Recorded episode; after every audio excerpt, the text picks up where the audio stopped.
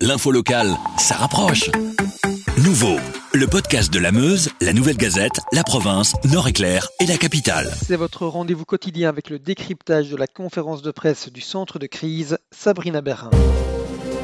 496 décès supplémentaires enregistrés euh, ces dernières 24 heures. Comment expliquer cette hausse? Le nombre total euh, s'élève aujourd'hui en fait à 3019 décès. C'est donc effectivement un nouveau palier qui vient d'être euh, franchi. Comme nous le faisons depuis quelques jours, je tiens à rappeler que ça ne veut certainement pas dire qu'il y a eu 496 personnes qui sont décédées en 24 heures. En fait, il arrive que l'information prenne un peu de temps à remonter aux autorités. Et donc en réalité, sur ces 496 décès, 171 sont des décès qui sont survenus dans les maisons de repos en Flandre entre le 18 et le 31 mars donc il y a un peu moins de, deux semaines. Et alors les 325 décès restants sont quant à eux plus récents, mais eux aussi peuvent s'étaler sur plusieurs jours, donc ce ne sont pas 325 euh, décès survenus ce jeudi.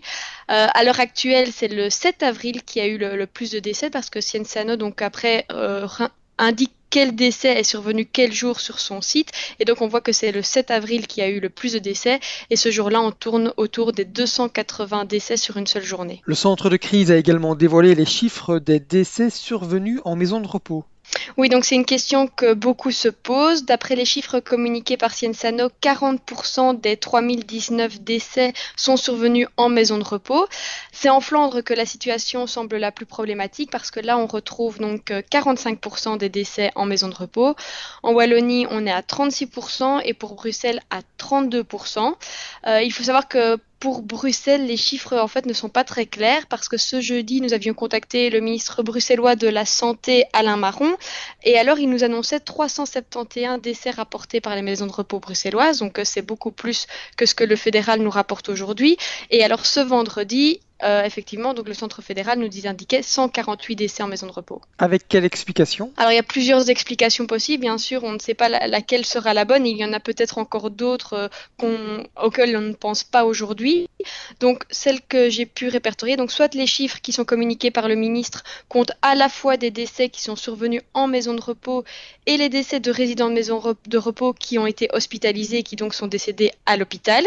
Donc euh, les résidents de maison de repos qui décèdent à l'hôpital ne sont pas repris dans les chiffres des décès en maison de repos qui sont communiqués par le fédéral. Donc là, il peut y avoir euh, une petite différence.